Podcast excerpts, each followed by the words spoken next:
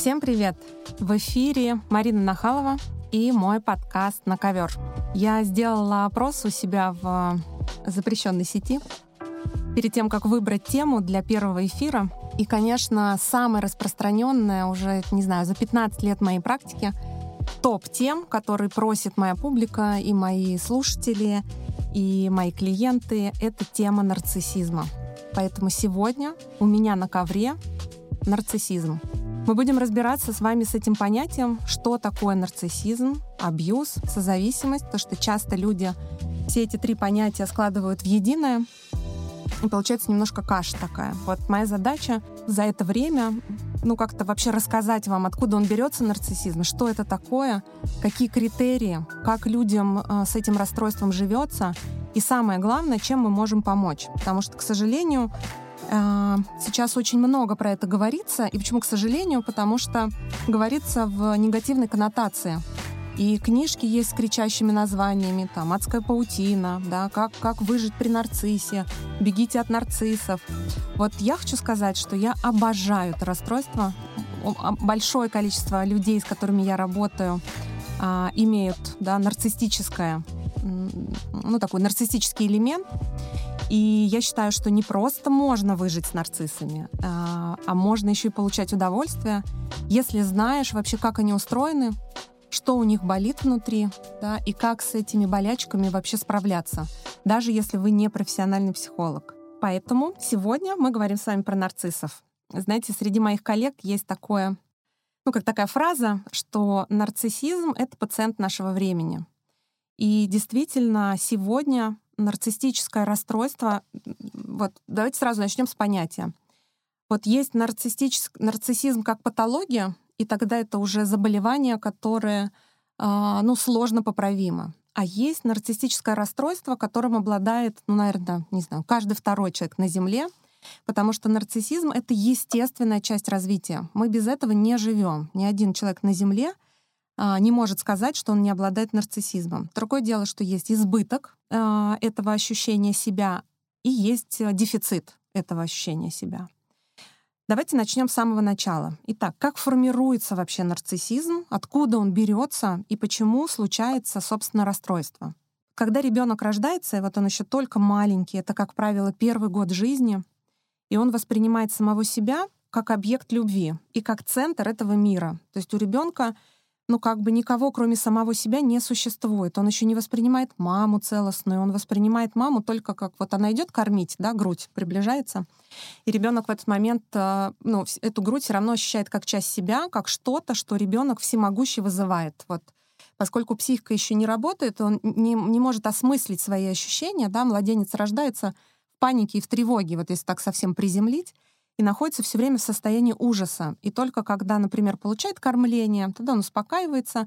Но в этот момент в психике ребенка формируется представление, что это он позвал эту грудь, и грудь пришла его кормить. То есть он маму как бы отдельно еще не воспринимает. И в этот момент ребенок ощущает себя центром Вселенной. Вот он захочет молочка, молоко будет. Не захочет молочка, молока больше не будет. То есть ему кажется, что это он этим процессом управляет. Через какое-то время, около восьми месяцев где-то, за счет наличия ухаживающего и любящего объекта это очень важно. То есть важно, чтобы мама или тот э, объект, который ребенка воспитывает или находится рядом в этот момент, был теплым, да, то есть не функциональная мама, которая просто кормит, поет, кормит, поет, там, не знаю, пеленки меняет, э, с рук на кроватку э, укладывает и все. Нет, мама должна быть теплая. А что значит теплая? Это значит, что она должна быть эмоционально доступная для ребенка. Она должна уметь считывать ощущения, что ребенок сейчас чувствует. Он голоден или он хочет в туалет, или, может быть, ребенку страшно, потому что любые ощущения для младенца воспринимаются тотальными. Да? То есть животик там заурчал, и у ребенка возникает ощущение, что это просто мир рушится. И вот за счет наличия такого человека, предположим, что это мама, которая дает ребенку ощущение тепла, вот начиная с 8 месяцев в среднем психика ребенка передает вот это ощущение всемогущества и грандиозности этой маме. ребенок понимает, ага, это не я такой вот всемогущий, все могу. Это мама моя решает, когда мне поесть, когда поменять памперс. И вообще-то мое состояние зависит от моей мамы. И вот в этот момент ребенок переходит он как бы передает свое право любить себя а, э, ухаживающему объекту.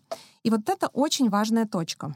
После того, как ребенок получил опыт, что мама теплая, эмоционально привязанная к ребенку, умеет угадывать ощущения, умеет успокаивать ребенка, у, у малыша появляется способность любить других за то, что э, как бы он понимает, что мама отдельный от меня объект, и он начинает перед, ну как бы он начинает быть способным любить эту маму отдельную от себя и начинает понимать разницу между собой и мамой.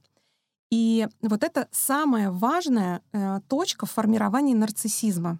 Это момент, когда появляется так называемый второй, второй нарциссизм. Да, вот это первый нарциссизм, это когда ребенок э, считает себя всемогущим и что весь мир крутится вокруг него. Потом он понимает, что есть мама вообще-то, которая за ним ухаживает, которая его любит и которая заботится о нем, и передает свою любовь маме, и через способность любить эту маму дальше, через какое-то время, ближе к трем годам, возвращает эту мамину любовь, уже мамину, на себя. Как? Когда мама ласково смотрит на ребенка, когда мама говорит комплименты, когда мама хвалит ребенка. И в этот момент формируется положительная самооценка и способность, ну, как бы любить себя и любить другого человека, да, то есть свою маму. Так бывает, что травма наступает именно в этот момент, на переходе от первичного нарциссизма ко вторичному, когда ребенку не хватило влюбленных и восхищенных глаз мамы. Что это значит? Это значит, например, мама была в пострадовой депрессии, или мама была в этот момент, не знаю, проживала развод, или были сложные роды, или, или случился какой-то конфликт с ее родителями. Ну, то есть что-то заставило маму, все это происходит, конечно, бессознательно, да, так немного отвернуться от ребенка, то есть стать мамой более, больше функциональной. А поскольку мы говорим с вами про поколенческий срез нарциссизма, да, то есть это дети, рожденные в конце 70-х, начале 80-х, то это дети, да, вот это поколение, которое, ну, крайне нарциссично на сегодняшний день, потому что, что, если мы посмотрим на исторический момент, что мы увидим, да, чем были заняты родители, которые рожали детей в конце 70-х, начале 80-х, да, это, как правило, люди, которые были активно заняты своей работой, да, там где-то даже выживанием, а, там, не знаю, челночничество, ну, то есть всячески были заняты чем угодно, кроме как детей. Да, это, это был период яслей. Как вы знаете, например, сейчас ясли запрещены, ну, не запрещены, а их как на уровне государства убрали, оставили группы раннего пребывания, да, там с полутора лет. Но тем не менее, а, раньше в ясли отдавали в 7 месяцев, и в 8, и в полтора года. И это крайне травматичный опыт для ребенка был, такой прям поколенческий котором вырастали дети, лишенные вот этих вот влюбленных взгляд, влюбленного взгляда мамы. Потому что появлялись э, няни, бабушки, дедушки, то есть детей отдавали, да, родили, отдали и поехали, там, не знаю, на заработки, например. То есть это вот этот опыт от полутора лет, ну, в среднем где-то до трех-четырех лет, когда формируются вот эти э, зачатки нарциссизма, вот травма наступает, как правило, в этот период да, когда мама была, ну так, она дистанцировалась. Поэтому один из важнейших критериев, по которым мы определяем нарциссизм как э, нарушение или как травму, да, это неспособность видеть другого человека в отношениях. Я чуть попозже прям перечислю все критерии, по которым вы могли бы прям вот под, по бумажке с ручкой пройтись и понять вообще про вас этот разговор или про вашего партнера, про, про, или про вашу женщину, потому что Нарциссизм — это не гендерное расстройство, им обладают и мужчины, и женщины. Ну и вообще, чтобы вы не пугались, слово «расстройство» — это не значит, что это какая-то патология. Нет, расстройство — это вот ну вот есть расстройство желудка, да, мы же в этот момент не считаем, что это патология, это просто некое отклонение или особенность, которой приходится а, учить, ну, которую приходится учитывать, да, в своем питании. Вот нарциссическое расстройство то же самое. Познакомившись э, в себе с этим компонентом, с ним точно можно работать. Итак, нарциссизм бывает двух типов. Бывают открытые а, нарциссы, это такие грандиозные нарциссы, это нарциссы, которые, как правило, сделали себя, ну так, в своем мире Господом Богом, да, или какими-то такими самыми вот э, сильными, как очень много лидеров с нарциссическим расстройством. потому что для того, чтобы ну, стать большой, так, большой белой птицей, нужно да, на многие вещи не обращать внимания и иметь своего рода такой цинизм для того, чтобы стать вот таким большим, всемогущим и чувствовать себя самым главным. И, как правило, грандиозные нарциссы это демонстрируют, да, вот эти открытые, они демонстрируют это во власти, в своей силе, они всегда подчеркивают, что решать только мне. То есть то, что, может быть, даже ошибочно принято считать как альфа, да, и мужчины, и женщины, тут тоже это не гендерная история. Соответственно, вот, вот это вот альфа часто бывает нарциссично, да, потому что в этой альфе, как правило, нет другого человека. И есть э, нарциссизм такой закрытый, да, или по-другому он еще называется тонко, тонкокожие такие нарциссы, которые, наоборот, чувствуют себя крайне э, ничтожными, э, никогда этого не признаются, никогда это вслух не будет озвучено, но внутри они так себя ощущают, и тогда они ищут лидера, чтобы присоединиться вот к какой-то грандиозной личности и чувствовать себя такой же, как он. Да? То есть они выбирают компанию, в которой дружить, например, или работать, или они выбирают себе партнера какого-то там успешного и грандиозного для того, чтобы рядышком с ними чувствовать а, ну, тоже, что я что-то стою. И тогда, например, в паре а, такая, например, женщина, она может, женщина с нарциссическим, да, таким вот тонкокожим расстройством, она может чувствовать все время себя немного зависимой от партнера, да, ей может казаться, что она ну, никак не может свою автономность построить, что ей важно чтобы кто-то сильный был рядом, или она думает, что вот сейчас этот сильный уйдет куда-нибудь, да, э, там, не знаю, отлучиться, а, и я тогда потеряю тоже свою силу. То есть вот такая, вот в этой точке появляется такой компонент немножко зависимости. А, итак, есть грандиозные нарциссы, да, и вот если мы говорим про абьюз в начале, что такое абьюз? Абьюз — это форма отношений, в которых а, есть насилие разного рода, эмоциональное, физическое, да, духовное насилие. Ну, то есть когда обесцениваются какие-то ваши ценности, какие-то ваши скрепы, а часто даже вообще личность целиком. И вот как раз среди грандиозных нарциссов часто встречаются абьюзивные отношения, потому что, повторюсь, у грандиозных нарциссов нет в отношении другого человека. Они считают э, партнера продолжением себя. А второй тип нарциссов, да, закрытые или тонкокожие, они, наоборот, сами себя считают частью или продолжением другого человека.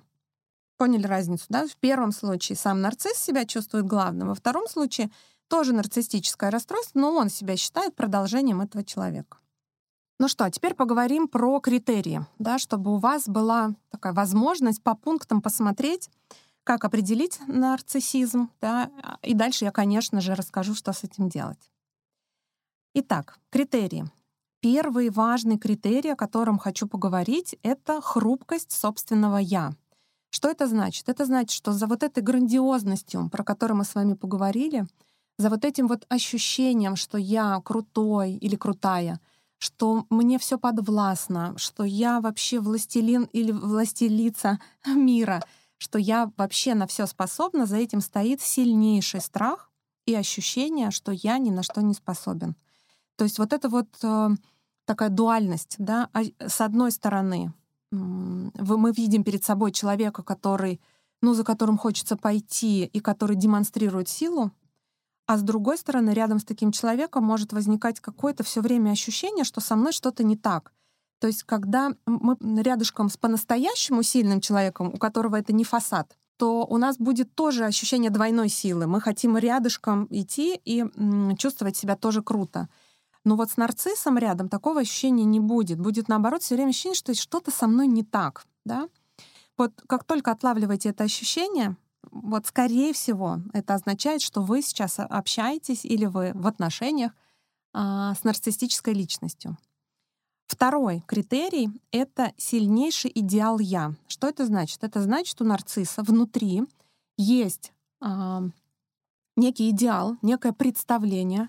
Как правило, у них есть кумиры из детства, у них у всех есть либо фильм, либо книга, либо кто-то, э, либо там, не знаю, друг семьи, либо какой-то герой, на которого они ориентируются с самого раннего детства — и, как правило, этот герой, он, конечно, такой, типа Геракла, знаете, или, или вот он, наоборот, какой-то там железный человек, или, или кто-то вот а, такой всемогущий. Вот это очень важно, что это скорее всего, такой нереальный персонаж, да, или человек, который там всего добился, но добился каким-то не знаю, выиграл лотерею. То есть обязательно будет вот такой именно слово идеал, да, то, чего, в общем, в жизни, скорее всего, не существует. Вот, поэтому это второй критерий. Наличие этого идеала «я» дает э, нарциссу, к сожалению, бесконечное чувство тревоги, что он никогда этим идеалом не станет, или что другие люди могут увидеть, что он не идеален. Да? Поэтому конфликт, с которым они, например, приходят в терапию, если приходит. Да, мы про это поговорим по отдельно, отдельно потому что нарциссам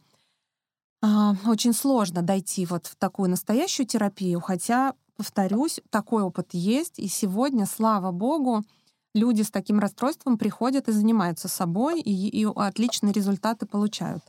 Но тем не менее, вот этот вот идеал я может им шептать на ухо э, такие вещи, как бы недостижимые, и за счет того, что он, они себя сравнивают какими-нибудь там Илонами Масками или с какими-то вот супер успешными людьми, но которые единицы, да, скажем так, ну, вряд ли мы перечислим там хотя бы, не знаю, десятку Илонов Максов.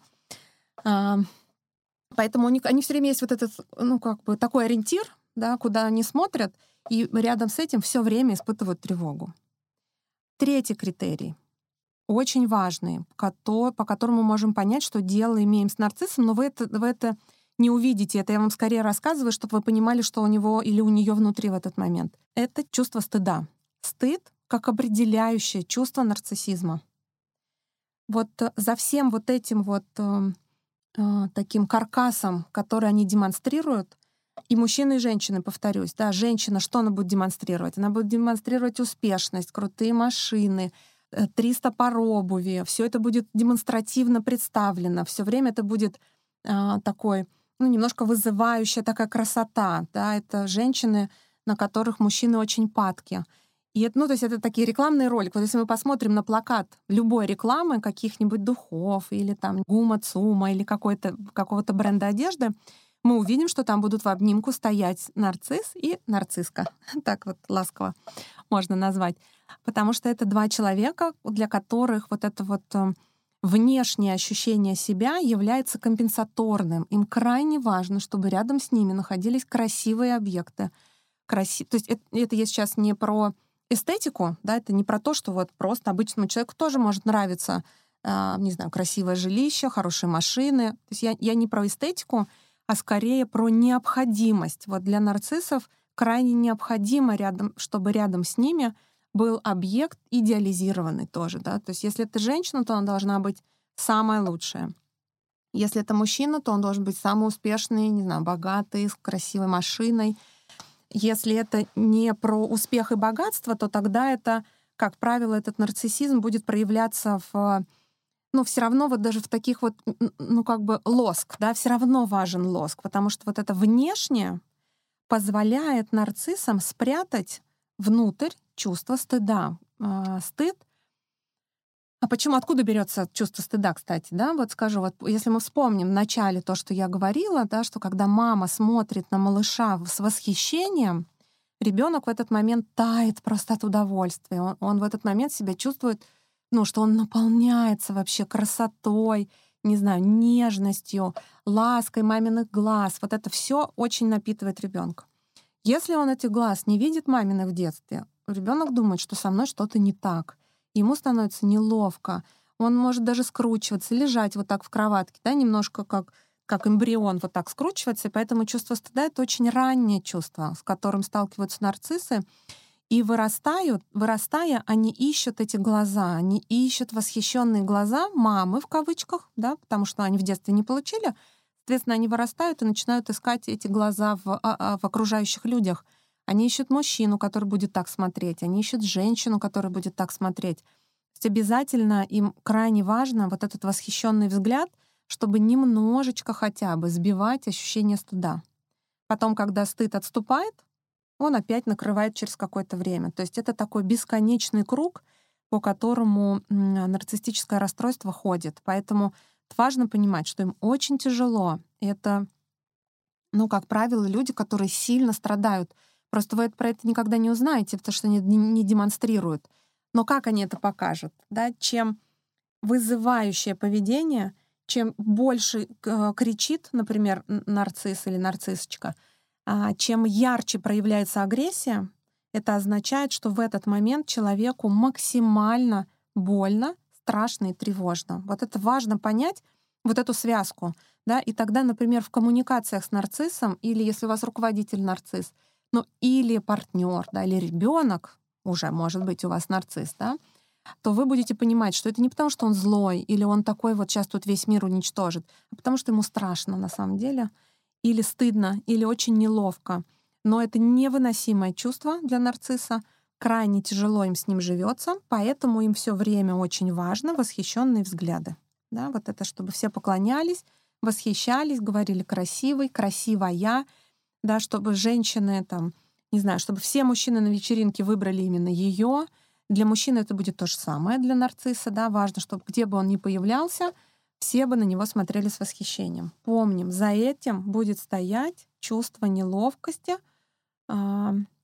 неуверенности, да, и часто стыда.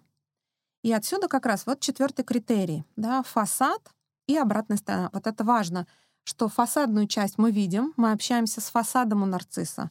Никогда вы не встретите э, человека с нарциссическим расстройством, который вам на первой встрече расскажет, например, про свои чувства, или скажет «мне неловко», или скажет «я стесняюсь», или, ну, либо, знаете, как продвинутый нарцисс, наученный, прошедший терапию, например, или прочитавший много э, качественных, интересных книг, он может вам сыграть это, изобразить, э, как бы изобразить, продемонстрировать чувства.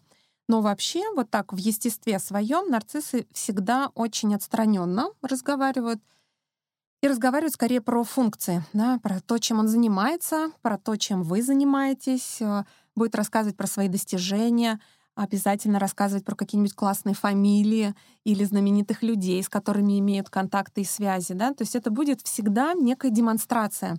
И еще раз, потому что у меня будут разные слушать, да, и, и нарциссы в том числе, я хочу сказать, что а, это не позерство, это не выпендрёж, это не а, ну, что-то, что они делают как бы специально. Это болезненная потребность спрятать свой страх внутрь. Да? То есть обратная сторона фасада — это тревога, что меня разоблачат, что я окажусь каким-то неуспешным или что у меня, там, не знаю, что я недостаточно много зарабатываю.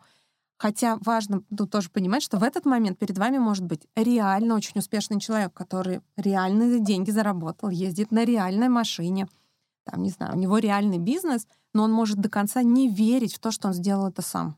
Вот это специфика нарциссизма.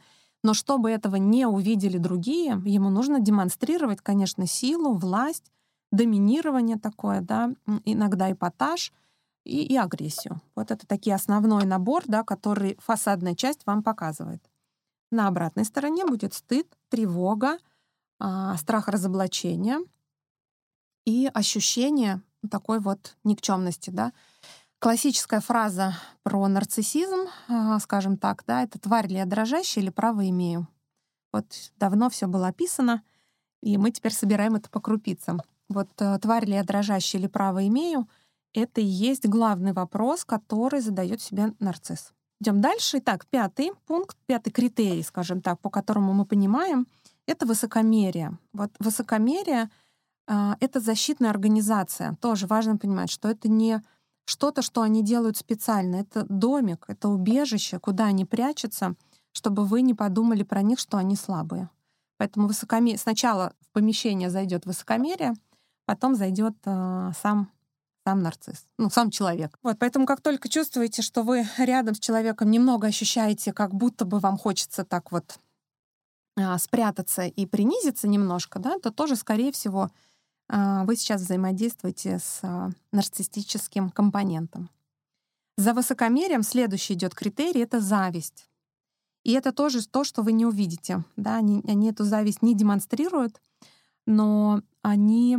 Знаете, как вы поймете, что дело, э, что вы сейчас дело имеете с завистью? Это когда вы будете слышать обесценивание. Вы, например, говорите, вот, смотри, я там, не знаю, прочитала какую-нибудь классную книжку, и если вдруг вы попадаете в какое-то больное место для нарцисса, и он, например, в этой точке видит, что вы восхищаетесь другим, а не им или ей, он обязательно ответит какой-нибудь комментарий типа «Ну, ну да, ну что там особенного, да, или ну как-то, конечно, непонятно, что это вообще там за книжка. То есть будет своего рода обесценивание, да, то есть ему нужно будет показать, что вы не того, не тем сейчас восхищаетесь. Поэтому как только услышали обесценивание чего-то, что вы показывали, вы уже должны вспомнить мой голос и сказать себе, так, поняла, прямо сейчас мне надо похвалить человека и сказать, ну, конечно, вот то, как, то, там, не знаю, того автора, которого ты мне тогда порекомендовал, конечно, это ни с чем не сравнится. Такие элементы ну, в хорошем смысле манипуляции, конечно, но и тем не менее. Этим можно пользоваться, да, иногда даже в рабочих целях для того, чтобы налаживать отношения с нарциссом. Потому что если вы не будете восхищаться э, нарциссом, отношений не будут. Да? То есть вам будет все время больно, вас будут обижать, вас будут наказывать за, за то, что вы не восхищаетесь, вас будут подкалывать, будут делать всяческие провокации, чтобы все-таки это восхищение получить. Итак, идем дальше. Про зависть поговорили. Следующий важный критерий — это такая претензия на обладание избранным правом. Да, вот, как правило, нарциссическое расстройство или люди с таким расстройством, они думают про себя и часто это транслируют про себя, что вот я какой-то особенный. Вот всем нельзя, мне можно. Вот всем нельзя нарушать правила, а мне можно по каким-то причинам. А, и дальше вот этот вот эффект особенности, да, тоже, если мы хотим строить отношения с нарциссом, нам нужно это подчеркивать, да, и говорить, что да, что ты в чем-то для меня особенный. И что для меня это тоже важно. То есть, смотрите, тут очень важно не обманывать, потому что нарцисс читает в три секунды, что вы, ну, чего-то тут изображаете. Это должно быть прям искренне. То есть вы находите что-то, чем вы по-настоящему можете восхищаться. Все, они этим обладают. У них же не только фасад, они же действительно делают достижений много. И вообще без нарциссов невозможно было бы, ну, такое вот развитие, да, невозможно было бы никакого эпатажа, ничего яркого без нарциссов бы не было. Все было бы скучным и таким пресным, да, потому что нарцисс, их способность, это, собственно, делать какую-то феерию, да, делать классные дела, делать классные поступки, удивлять людей. Это их специфика. Поэтому вот я все время очень люблю нарциссов и говорю, что ругаюсь со с теми, кто на них наговаривает. Но когда мы просто описываем критерии, тут важно понимать, да, что мы описываем критерии, это такой так себе наборчик звучит. Тут и стыда, и стыд, и зависть, и высокомерие. Думаешь, господи, реально сбежать от такого человека. Но нет, я даю эти критерии выдержку для того, чтобы вы понимали, с чего он устроен. Потому что ну, когда мы будем с вами говорить про другие типы личности, да, я обязательно сделаю несколько выпусков и про, и про пограничное расстройство, и про шизоидов, и ну, про разные типы личности. Там у всех нормальный наборчик, поверьте. То есть мы все в этом смысле с вами э, обречены на некие типологии, и, в общем, психологи всегда найдут с чем поработать. Поэтому, пожалуйста, не, не, не нарциссы, не обижайтесь, что мы так с вас начинаем. Вот, это означает, что вы самые востребованные люди сегодня. Вот, поэтому претензия на обладание, э, ну, такое на обладание, да, избранным правом. Вот, вот это ощущение избранности — важный критерий нарциссизма. Следующий пункт — это эксплуатация. То есть они относятся к, ко всем, кто их окружает, будь то дети, женщины, любимые, сотрудники, не знаю, мама, папа, родители, братья, сестры — но немножко с, эксплуатацией. То есть все окружающие нарциссы — это люди, которые должны его обслуживать. Неважно, это мужчина или женщина, еще раз, нарцисс или нарцисска, но ожидание, что все будут меня обслуживать, это важный нарциссический компонент. То есть когда вы вдруг однажды думаете, ну а почему он или она там обо мне не подумали? И не подумают не потому, что они эгоистичны. У них просто, помним, как формируется нарциссизм, у них нет Э, а, вот этого второго объекта. В этом же ключевая травма у нарцисса, что у них нет в их мире другого человека, кроме самого себя. То есть если для особо любопытных, а, найдите, почитайте прям миф об Эдипе. Там очень он подробно описан, и он очень увлекательный, интересный, да, как нарцисс ну, как бы формировался да, в мифологии, когда нарцисс посмотрел да, и он услышал эхо и посмотрел в озеро, и он увидел свое отражение, он в этот момент в себя влюбляется.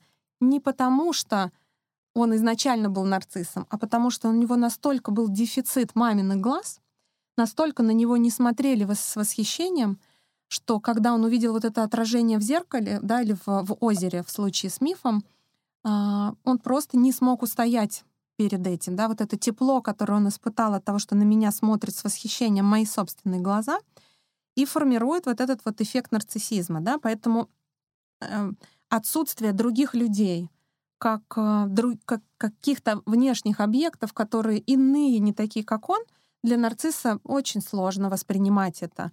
И поэтому эксплуатация — это часть, в том числе часть их личности. Да, и в терапии это тоже проявляется. Э, и, ну, в любой, в любой коммуникации нарциссу важно, чтобы другой человек был просто продолжением его. Да, мыслил так же, говорил так же, угадывал желания и, и, и обслуживал. Вот это главная такая потребность. Следующий э, критерий — это слабые границы. Э, и он вытекает из э, предыдущего. Да? Почему слабые границы? Потому что у них нет ощущения «я отдельно» и «ты отдельно». Есть «я» и те, кто вокруг меня. И поэтому границы других людей а, для них очень сложно перевариваемы сложно воспринимаемы. Не потому, что они такие вот хулиганы, а потому, что у них своих границ нет. Да? Они не знают, где заканчиваюсь я и, например, мой бизнес. Это очень частая ситуация, с которой я сталкиваюсь да, в работе и в работе с бизнесом в том числе, когда собственники, например, не могут разделить, собственник не может разделить себя и свой бизнес. И когда в бизнесе происходят какие-то неудачи, ему кажется, что это лично с ним произошла неудача. То есть вот это вот разделение меня и а, того, что я делаю, да, меня и моего дела — а, очень бьет по нарциссам, да, вот эти вот слабые границы. И тогда нарциссы, например, боятся потерять э, деньги, боятся потерять партнера, боятся потерять свой бизнес, боятся... Ну, то есть вот этот страх потерять чего-то для них становится часто фатальным, потому что им кажется, что а, потеряв, например, какую-то часть денег, они ее никогда не восстановят потому что как будто бы вот они кусочек ноги теряют, да, который никогда не отрастет. Вот за счет отсутствия вот этих границ, непонимания, где я, а где другие, для нарцисса это становится фатальным. Вот, поэтому, когда они с легкостью нарушают ваши границы, а, не, не ориентируясь абсолютно на вас и не, там, не думая про вас в этот момент, еще раз, потому что это происходит, а, потому что у них нет этой опции внутри, она у них не встроена, они не знают, что такое границы. И только очень, ну, такие вот сильные, сильно замотивированные, я бы сказала, нарциссы, они идут, например, в терапию и начинают учиться границам, да, что вообще-то есть другие люди, и э, у этих других людей может быть другое представление.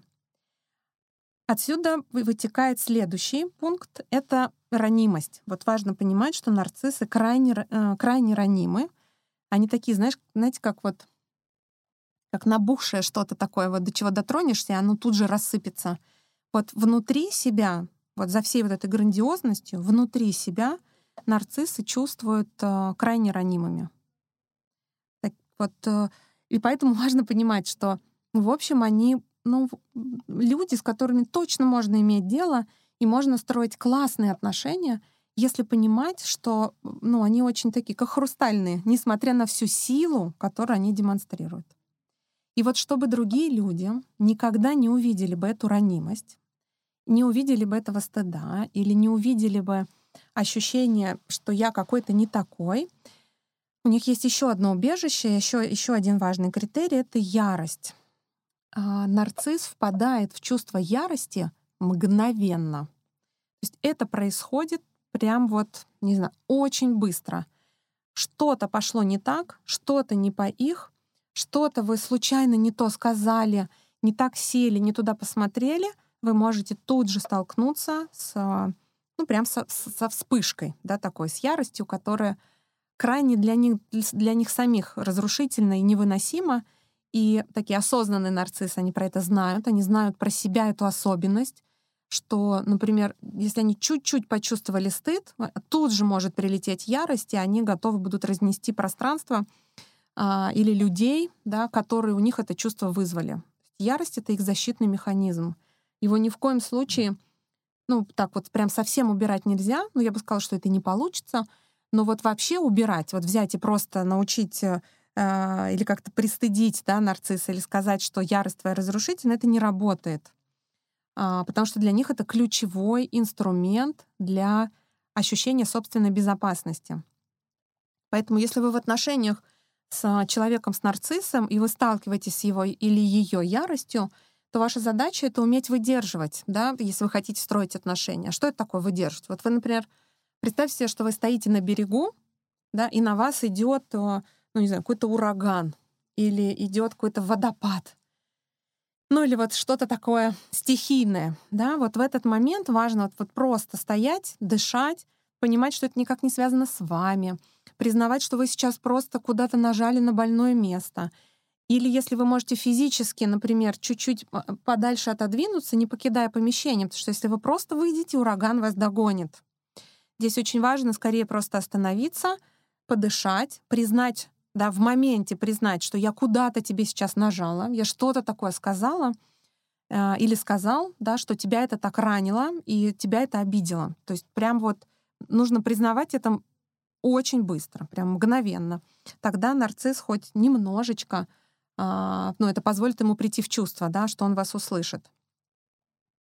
Вот, это основные критерии, да, их там порядка 8-9, и, в принципе, если вы их себе вот так вот выпишете и ну, просто сделаете там себе заметочки, вы сможете на них опираться и понимать, если у вас руководитель нарцисс, девушка, парень, не знаю, родные, близкие и так далее. Ну и теперь, конечно, я не могу вас оставить без инструментов, да, и если вы нарцисс, или вы нарциссочка, или вы строите отношения да, с человеком с этим расстройством, что можно делать и на что обращать внимание. Итак, если вдруг вы в перечисленных критериях узнали себя, ну и вам кажется, что вы с нарциссическим расстройством, да? Хоть так вот не режет это слово расстройство, но альтернативы пока нет этому слову. Хотя есть, например, компонент, да, вот еще такой нарциссический компонент. Вот он, когда в здоровом варианте, это э, он проявляется, когда нам хочется, например, быть на публике, или когда нам хочется ну, достижений, когда нам хочется зарабатывать деньги, ну, другими словами, это когда у нас есть мотивация да, к развитию. Это здоровый нарциссизм. Когда нам важно, чтобы нас похвалили, сказали, что ты молодец, чтобы вот вы мне послушайте подкаст, написали бы комментарий, сказали, Марина, все было классно и понятно. Вот это нарциссизм. И мой здоровый нарциссизм тоже меня выводит из кабинета и говорит, иди делай подкаст, чтобы с, людьми, с людьми делиться и рассказывать. Это тоже все нарциссизм. А есть нарциссизм как патология, который который не помогает развиваться, а который, наоборот, ограничивает, потому что все время сидишь и боишься что-то не так сделать, что-то не так сказать. Но при этом куча амбиций, фантазий очень много, что вот я хочу и то, и то, и то, но ни на что нет сил, ни на что нет энергии, да, и, и, и невозможно ничего добиться.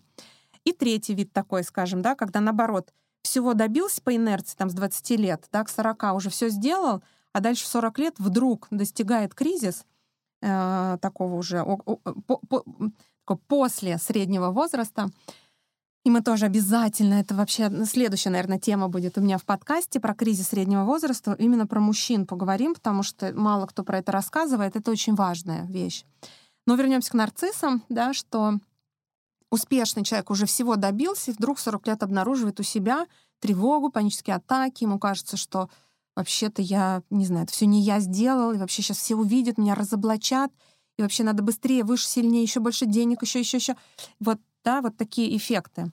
Поэтому если вдруг вы в себе это узнаете или слышь, как-то признали в себе да, эти компоненты, то что важно? Важно признать, первое, что самое сложное — это встретиться с самим собой, потому что нарциссы привыкли отражаться в глазах других людей. Они привыкли через других людей себя воспринимать. То есть если я пришла на вечеринку, и на меня все мужчины посмотрели, значит, я классная. Если я пришла и на меня посмотрело 8 из 10, значит, уже со мной что-то не так. То же самое с мужчинами, да, с мужчиной-нарциссом. Если я не завоевал, не заработал все деньги мира, значит, со мной что-то не так. Если я заработал только половину, значит, со мной что-то не так. То есть вот этот вот эффект, что внешнее определяет мое внутреннее ощущение себя. Вот это про нарцисса. А, поэтому самая такая первая да, рекомендация для нарцисса — это попытаться встретиться с собой. Это возможно сделать в терапии, безусловно, да, когда вы приходите к терапевту и начинаете с помощью него знакомиться с собой, да, когда терапевт вам рассказывает, это такой, это вы, вы здесь такой инструмент используете, вот здесь у вас такая защита, а вот в этом случае вы там, не знаю, опирались, например, на свою агрессию, и вы начинаете понимать, что с вами все в порядке, что вообще-то это не какая-то там э, какое-то такое отклонение, с которым невозможно жить. Но вот эта встреча с собой — это ключевая вещь в работе с нарциссизмом, да, в своей самостоятельной работе. Второе — это забрать отражение внутрь. То есть это прям сесть и подумать, вот есть ближайший круг людей, посмотреть, что для меня важно в их оценке. Да, вот там, в Пете мне важно, чтобы, чтобы он меня, не знаю, похвалил, что я хороший специалист. Вот Маше важно, чтобы она мне сказала, что я там, не знаю, красивый мужчина. А вот э, Воле важно, что, то есть увидеть, да, что вы берете у других людей, попробовать это прям назвать конкретно и присвоить себе. Могу ли я сам или сама про себя так сказать, да, или мне все равно по-прежнему нужны люди. Третья такая рекомендация — познакомиться с, со своим внутренним расщеплением. Ключевое расщепление нарцисса — это ощущение, что я всемогущий, а через два дня никчемный. Всемогущий и никчемный. Это карусель, в которой они находятся бесконечно неделя он чувствует себя на коне, и что он весь этот мир сейчас прогнет. Проходит там, не знаю, пять дней, резко, резко накатывает ощущение тревоги, ужаса, ощущение беспомощ, беспомощности. То есть вот это вот тварь ли дрожащая или право имею, то есть всемогущество и бессилие. Это два состояния, а, и они, как правило, крайние у нарцисса. То есть мы все с вами в обыденной жизни — чувствуем подъем, усталость, подъем, усталость. Но здесь не просто подъем, а здесь именно ощущение, что я горы сверну. То есть это такая маниакальность, ощущение прям, ну вот именно всемогущество. Другое слово тут не подберешь. И обратная сторона — это все я никчемный, я самая некрасивая или я самый вообще неуспешный. И вот прямо такое вот ну, как бы нападение на себя, прямо самокритика такая сумасшедшая, да, вот это очень важно знать у себя, если вы э, узнаете в себе нарциссизм, знать это про себя. И, и, и уметь отслеживать эти циклы, да, в какой момент. То есть вы чувствуете, что сейчас у вас пошел подъем, все, вы на этом подъеме делаете дела, сделки, контракты, не знаю, отношения, все что угодно. Вы знаете и помните, что это состояние закончится, оно не будет постоянным. Почувствуйте нотки, когда вы падаете уже вниз. Задача быстренько в норку, легли, дали себе 2-3 дня на ощущение беспомощности, пожалели себя, встали и пошли дальше. Опять вернется всемогущество. То есть это как бы то, как это происходит в естестве. Если вы идете, например, пролечивать нарциссизм, да, то э, эти качели, они, конечно, выравниваются, они уже не бывают такими всемогущими и прям никчемными, но они уже становятся более, более мягкими такими. Четвертое — знать про себя, да, что другие, что вы как бы используете других людей, да, что люди являются вашим, э, вашей атрибутикой. И ну, это не значит, что это плохо, это просто нужно знать про себя.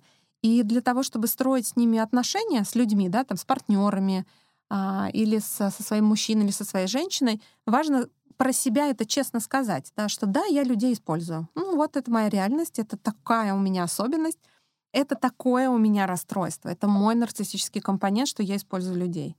Те, кто меня слушает э, и, и не находит в себе нарциссизм, но при этом узнают своих партнеров, эти все критерии для вас, в том числе, да, то есть вы понимаете, знаете теперь, как с этим взаимодействовать.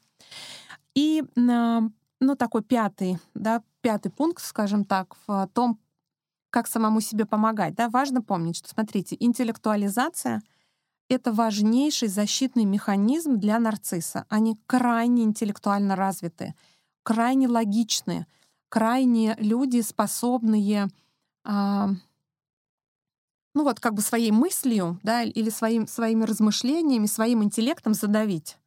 То есть им трудно, трудно дается контакт с чувствами, но крайне успешно дается вот эта вот э, интеллектуальная среда обитания. То есть рядом с нарциссами вы всегда будете чувствовать немножечко, что вы проигрываете. На этом они выезжают. И а, поэтому очень много, например, публичных людей или людей, которые сегодня выступают с разными, с разной аналитикой. Сейчас такое поле, да, у нас, ну, то, то что происходит во всем мире, это такой, ну, просто невероятная возможность а, проявиться всем травмам, которые только вообще есть, в нашей психике, и каждый воспользуется этим, этим моментом э, как-то по-своему. Да? Ну, соответственно, выстреливают и блогеры, и интервьюеры, и вот много всяких теперь знающих вдруг людей, по которым вы можете прямо смотреть интервью и видеть, вот это интервью ведет нарцисс или нет. Да, как понять? Это когда в интервью есть другой человек. Если другого человека в, у интервьюера нет, а есть только желание как-то продемонстрировать свою компетенцию рядом с этим человеком, то, то это, конечно, интервью, которое проводит нарцисс. Я не буду называть фамилии, вы сами сделаете выводы. И после моего подкаста будет клево, если вы напишите мне, например, примеры людей, которых вы бы назвали из публичного поля нарциссами, а я вам там поставлю плюсик. Согласна я с этим или нет? Чтобы нам публично это не выносить.